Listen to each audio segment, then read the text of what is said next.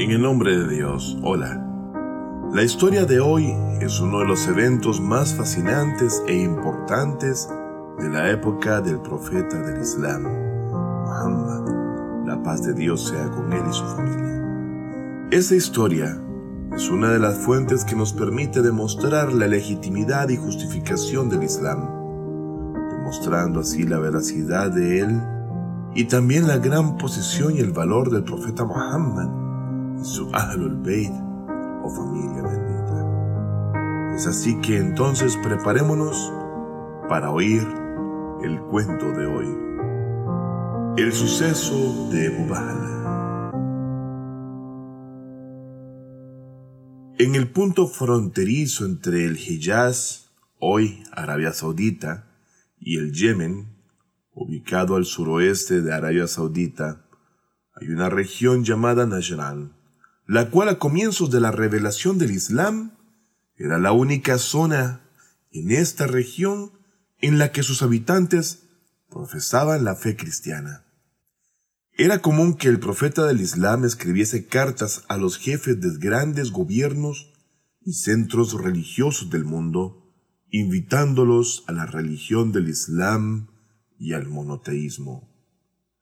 Entre esas misivas Está una que escribió al arzobispo de Najran, quien se llamaba Abu Harifa, invitando a los residentes de Najran y a él mismo, Abu Harifa, a aceptar el llamado al Islam. El texto de la carta del profeta decía lo siguiente. En el nombre de Dios, del Dios de Abraham, Isaac y Jacob, proveniente de Muhammad, profeta y mensajero de Dios al obispo de Najran. Alabado sea Dios, el Dios de Abraham, Isaac y Jacob. Os invito a ir de la adoración de siervos a la adoración de Dios único. Os invito a dejar la tutela de los siervos de Dios y entrar en la tutela y protección de Dios. Sin embargo, si no aceptases mi invitación, al menos deberíais pagar impuesto al gobierno islámico, el cual protegerá vuestros intereses, bienes y vidas a cambio de dicho aporte. De lo contrario, se les advertirá. Los representantes del profeta entregaron su carta al obispo, quien la leyó con suma atención y convocó luego de ello a una reunión de personalidades importantes y famosas para así tomar una decisión. Una de las personas presentes en dicha reunión era Sherahbil, un personaje muy reconocido por su inteligencia y habilidad, quien en respuesta al obispo declaró que tenía poco conocimiento en asuntos religiosos pero debía mencionar una cosa de importancia y valor para que fuese tomada en cuenta diciendo, Hemos escuchado repetidamente de parte de nuestros líderes religiosos que un día la posición de la profecía pasará de los descendientes de Isaac a los hijos de Ismael, no siendo improbable que Muhammad fuese un descendiente de Ismael y el mismo profeta que ha sido mencionado en nuestros libros antiguos. Como resultado de esa reunión de sabios, un grupo de ellos, al menos los más reconocidos, se dispusieron a viajar a Medina como representantes de Najran para así encontrarse con el profeta Muhammad y examinar las razones de su profecía. Sesenta de las personas más eruditas de Najran incluidos tres líderes religiosos, viajaron en esta caravana diplomática para reunirse con el mensajero de Dios. Siendo que luego de entrar en la ciudad, bastión del gobierno islámico en época del mensajero de Dios, los representantes de Najran se dirigieron al profeta y éste les saludó de vuelta con especial respeto. Luego de ello, el profeta del Islam habló con esos representantes cristianos del Najran y les habló sobre cómo fue creado Jesús y que este gran profeta era tan solo una criatura y un siervo de Dios dentro de los grandes elegidos por él. Una de las cuestiones planteadas en esta conversación fue ¿a qué clase de mensaje eran ellos invitados? diciendo los eruditos. ¿A qué nos invitas? Entonces el profeta dijo, Los invito a testimoniar la unicidad de Dios único y todopoderoso, y que yo, Muhammad, he sido elegido por él como su profeta para toda la humanidad, y que Jesús es uno de sus siervos. En otras palabras, el profeta del Islam declaraba un principio base de la fe, explicándoles que desde la perspectiva del Islam, Jesús no era Dios o Hijo de Dios, siendo Jesús un profeta de Dios de gran importancia. Y continuó diciendo que Cristo tenía estados humanos, tal como el hecho de comer, al igual que todos los demás seres humanos.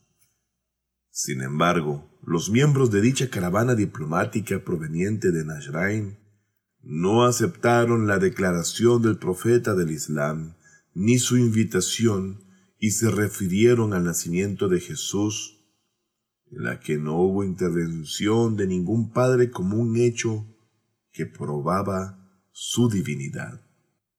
En ese momento se reveló el versículo 59 del capítulo 3 del Sagrado Corán, el cual fue una respuesta para ellos y que dice, أعوذ بالله من الشيطان الرجيم.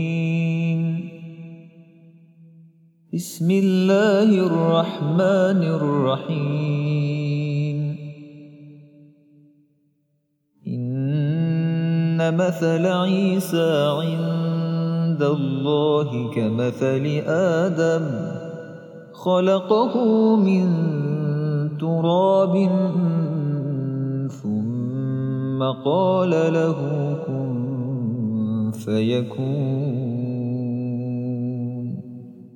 Verdaderamente ante Dios el caso de Jesús es semejante al de Adán.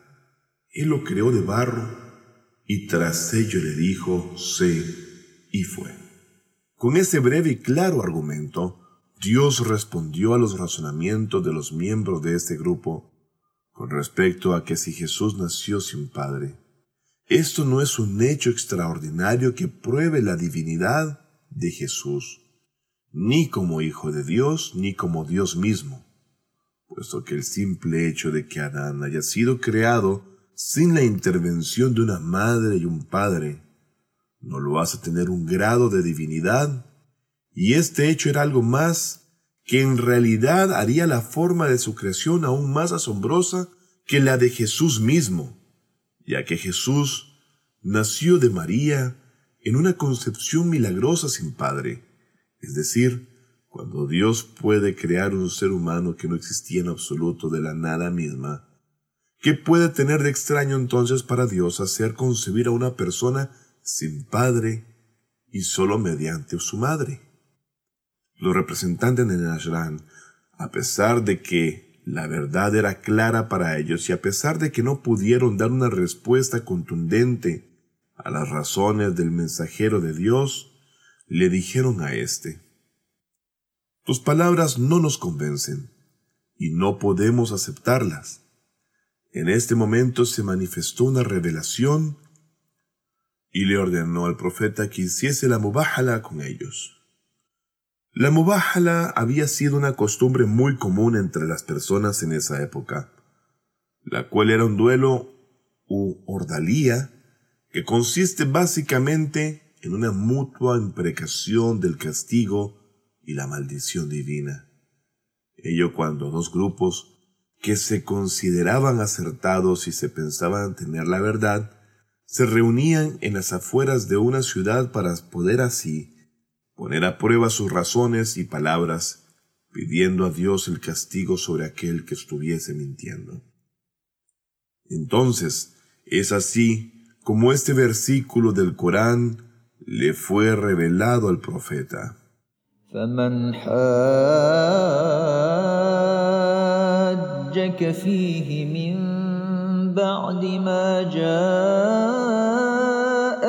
من العلم فقل تعالوا ندع أبناءنا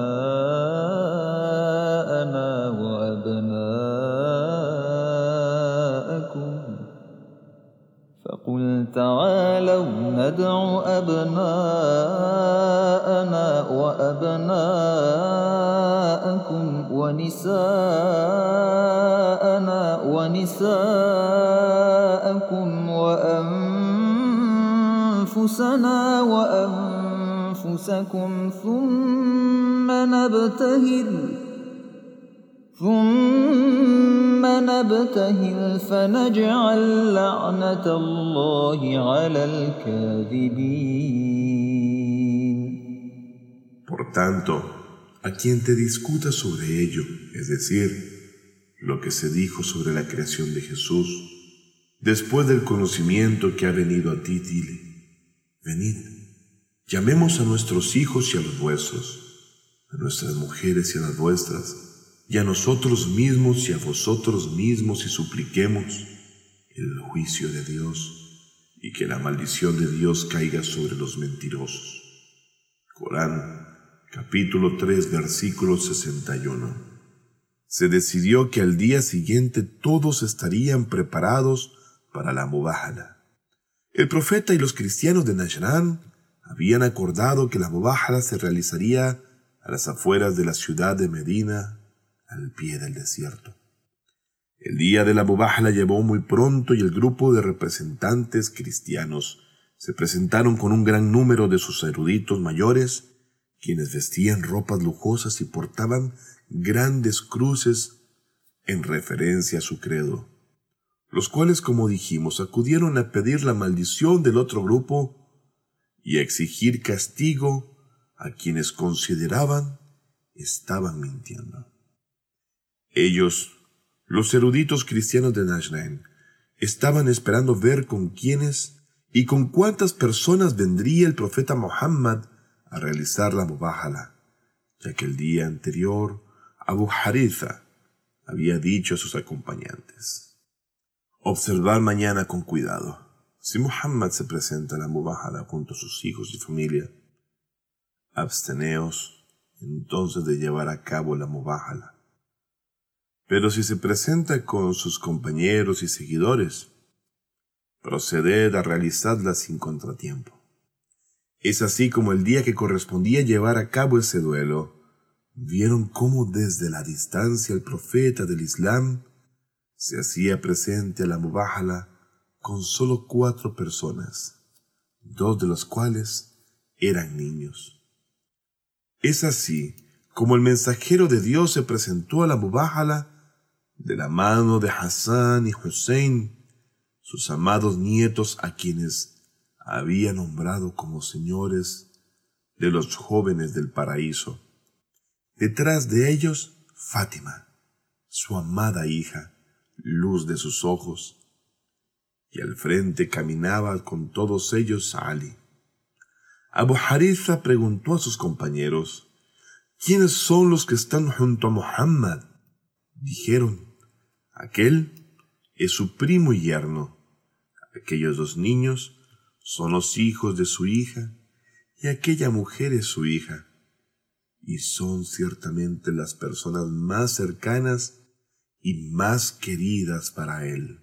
Sí, según el versículo del Corán y la orden divina, el profeta trajo a sus hijos, es decir, Hassan y Hussein, quienes fuesen sus flores del jardín paradisiaco y de acuerdo con esa misma revelación que recién leí, le decía a los representantes del grupo de cristianos que había traído consigo a su propia hija, la esposa del imam Ali y la madre del imam Hassan y del imam Hussein, es decir, la señora Fátima, la mejor y más suprema mujer de la creación, además de decir nuevamente según el versículo del Corán, Anfusana wa anfusakum, traemos nuestras almas y a nosotros mismos. Es así que el profeta Muhammad trajo al imam Ali como su alma, o así decir, el alma del profeta Muhammad mismo, y a él, Muhammad, como sí mismo. Es así como de entre todos los musulmanes, sus muchos compañeros y familiares, el profeta eligió solo a estas cuatro personas para participar en este importante evento histórico, porque entre los musulmanes no había una fe más pura y firme como la de estas cuatro personas.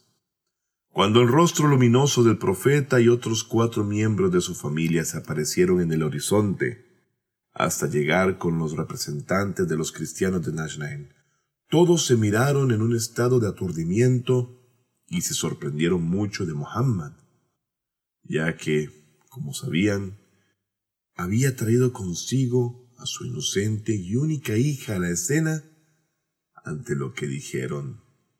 Ciertamente este hombre cree firmemente en su invitación, en sus palabras y oración. Ante la mirada de dichas personas, el mensajero de Dios, la paz sea con él y su bendita familia, continuó andando hasta llegar al lugar especificado para así llevar a cabo la mubahala.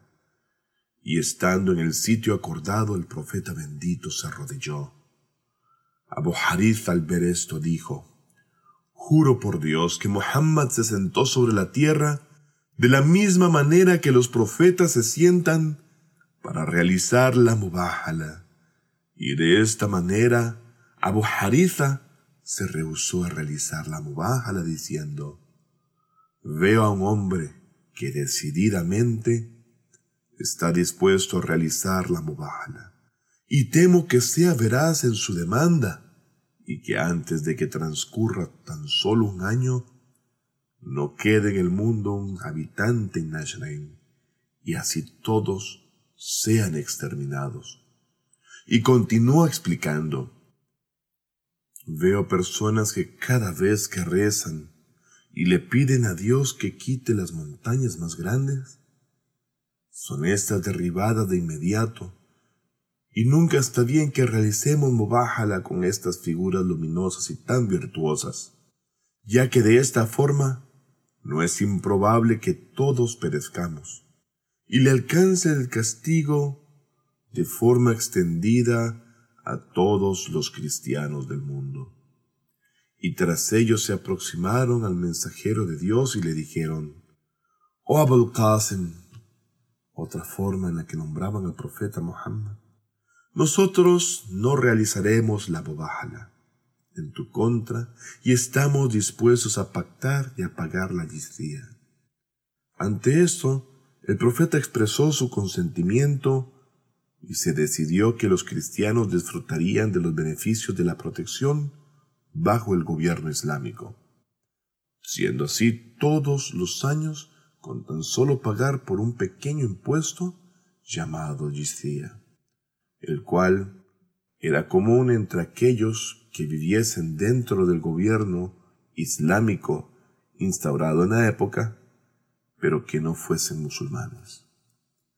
Más tarde el profeta dijo, El castigo arrojó su sombra ominosa sobre los representantes del pueblo de Najran. Y si entraba éste a través de la Mubahala, el fuego del tormento hubiese quemado toda la tierra de Najran.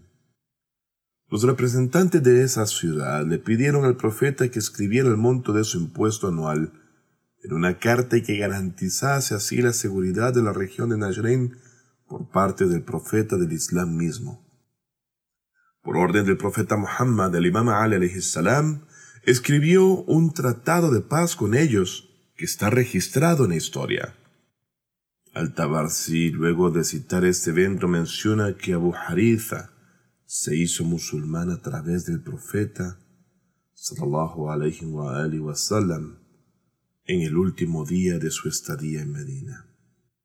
Este evento de la Mubahala es uno de los sucesos que ninguna de las escuelas de pensamiento o sectas islámicas haya negado jamás.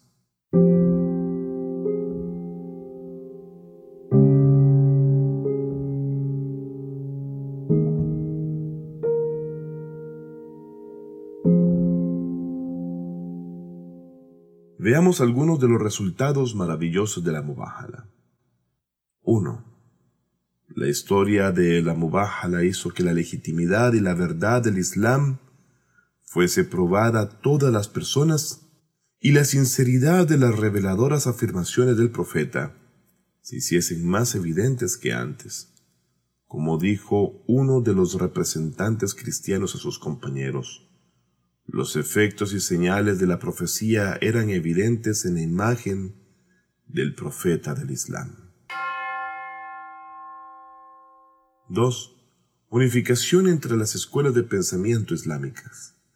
Este día puede ser uno de los ejes de unidad entre todas las escuelas o sectas del Islam, porque según el documento, tiene raíces coránicas y todas las fuentes autorizadas del comentario del exégesis, historias y hadices islámicos se han referido a este evento y lo han considerado como un claro testimonio de la grandeza espiritual y la pureza del Ahlul Bayt a la gente de la casa del profeta del Islam.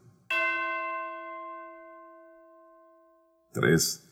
El tratado de paz del profeta con los cristianos de Najrain es un ejemplo destacado de la justicia del gran profeta del Islam. En ese momento los cristianos estaban en manos del gobierno islámico, pero el profeta, con muy pocos impuestos, los cubrió con la seguridad y los servicios e instalaciones del gobierno islámico para que pudieran vivir en paz y tranquilidad. 4. Libertad de pensamiento en el Islam. Cuando una delegación de 60 cristianos de Najrain llegó a Medina para discutir y negociar científica y religiosamente con el profeta, no solo no rehuyó en responder, sino que también habló con ellos durante varios días con previsión, lógica y argumentos sólidos, demostrando así el lugar de la lógica, el razonamiento y el diálogo en la ley islámica. A pesar de que luego los representantes de los cristianos de Najrain, a pesar de que entendieron cuál era la verdad, no aceptaron los argumentos del profeta hasta que Dios le ordenó a Muhammad que realizara la mubahala. 5. Virtud y pureza del Ahlul Bayt del profeta Muhammad.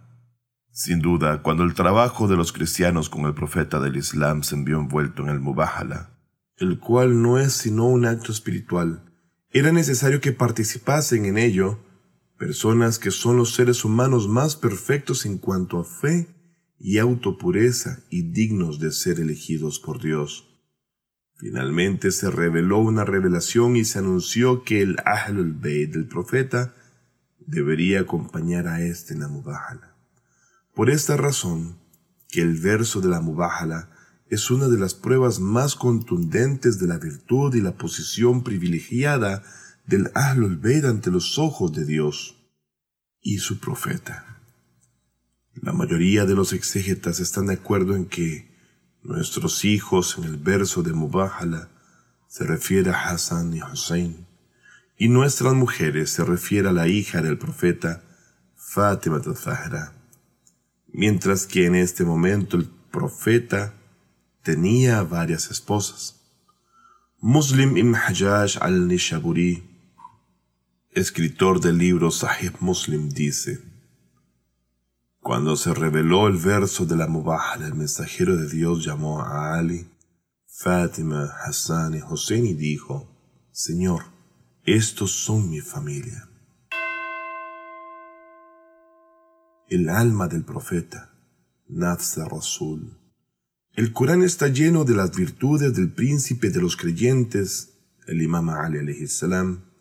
Por ejemplo, cuando éste había dado un anillo de su propia mano mientras estaba adorando, ser el elemento que completó la religión y ser la guía de todos, y otros versos que esperamos podamos definir en nuestras historias del programa los cuentos de la semana. Pero quizás la virtud más destacada del imam se puede encontrar en el Corán en el verso Anfusana, el cual se refiere al imam Ali, la paz de Dios sea con él, Según esta controversia, Ali ha alcanzado tal nivel de virtud que se le considera el alma del mensajero de Dios. Los exégetas del Corán han dicho aquí que en el caso de la Mubahala, Dios ordenó al profeta anunciar a los cristianos que debemos invitar a nuestros hijos, nuestras mujeres y a nosotros mismos a Mubahala. Y el concepto de invitar se hace realidad cuando corresponde a alguien que no sea uno mismo. Es decir, invitar es a otra persona. No puede invitarse a sí mismo. Entonces concluyen que Ali Nabi está en el lugar de sí mismo en relación con el profeta, es decir, el alma del profeta, Nafs Rasul, siendo esto un gran mensaje para todos los musulmanes. La historia de la Mubahala es una prueba de que en la creencia islámica, tanto hombres como mujeres están juntos en diferentes escenarios sociales. El líder del mundo islámico, el profeta Muhammad, sallallahu alayhi wa, sallam, trajo a la escena a su única hija en un acto social, en la con los cristianos. Antes del Islam, en la época de la ignorancia en el Hijaz, las mujeres no eran consideradas como una personalidad en la sociedad, siendo que no tenían ningún valor y no se les concedía el derecho a intervenir y comentar sobre cuestiones económicas, sociales, políticas o de cualquier otro tipo. En tales circunstancias surgió el Islam y nació la bendita Fatima Zahra y todos se asombraron de la intensidad, de la atención e importancia con la que el profeta daba respeto a su hija, siendo que con esta alta posición espiritual el santo profeta besaba las manos de su querida hija, rindiéndole así un respeto y posición especial. Bueno, Llegamos al final de este cuento esperando que haya sido de enriquecimiento tanto para sus conocimientos como para el espíritu. Espero muy pronto volver con un nuevo cuento y estar así al servicio de todos ustedes. Por favor, cuídense mucho y ruego a Dios que os otorgue lo mejor de esta y la otra vida, tanto a ustedes como a sus seres queridos. Hasta pronto. Fátima TV. Saberes que iluminan el alma. Síguenos en youtube.com slash Fátima TV o en nuestro sitio web fatimatv.es.